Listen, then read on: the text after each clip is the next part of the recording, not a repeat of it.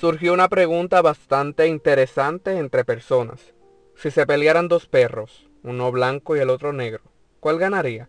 La mayoría respondió el blanco, pero la verdad es que el negro también tiene las mismas oportunidades de vencer.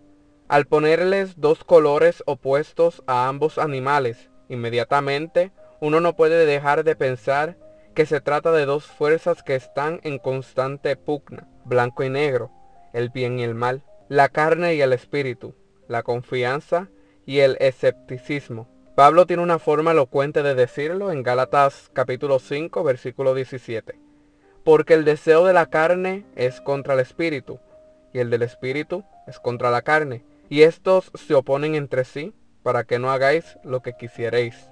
Imagina dos potencias enfrentándose entre sí por el dominio de tu vida, y que ambos habitan dentro de ti.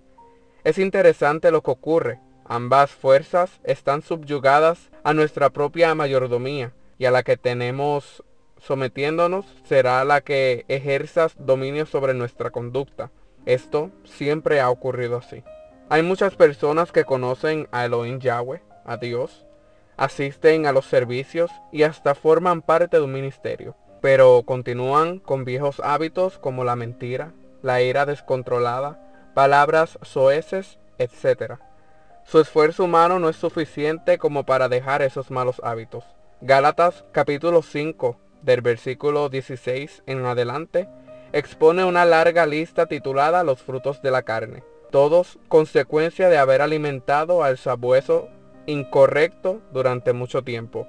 Es verdad que en algunos casos al llegar a los pies de Yeshua, de Jesús, muchos son librados instantáneamente de las cadenas pecaminosas que antes los tenían presos. Pero en ocasiones uno debe de empezar a alimentar al espíritu para que cualquier mala costumbre o hábito de una vida pasada sea eliminada por completo. Más adelante en el mismo capítulo de Gálatas se menciona el fruto del Espíritu, que son amor, gozo, paz, paciencia, benignidad, bondad, fe, mansedumbre y templanza. Y como si fuera poco, cierra diciendo, contra tales cosas no hay ley, es decir, no hay juicio. La carne y el espíritu todo el tiempo lucha dentro de nosotros. Son como esos perros de la pregunta inicial que están en constante guerra por el dominio absoluto de nuestra vida. Ambos desean vencer, pero solo el más fuerte terminará dominando al otro. La victoria de alguno de los dos está en tus manos. Solo debes de alimentar al que desees que gane. Así que mis dos preguntas para ti en el día de hoy son, ¿cuál estás alimentando? ¿Y estás alimentando el perro correcto? Analiza tu vida y si estás alimentando el perro equivocado, todavía tienes la oportunidad de cambiarlo y dejar que el bien domine tu vida por completo.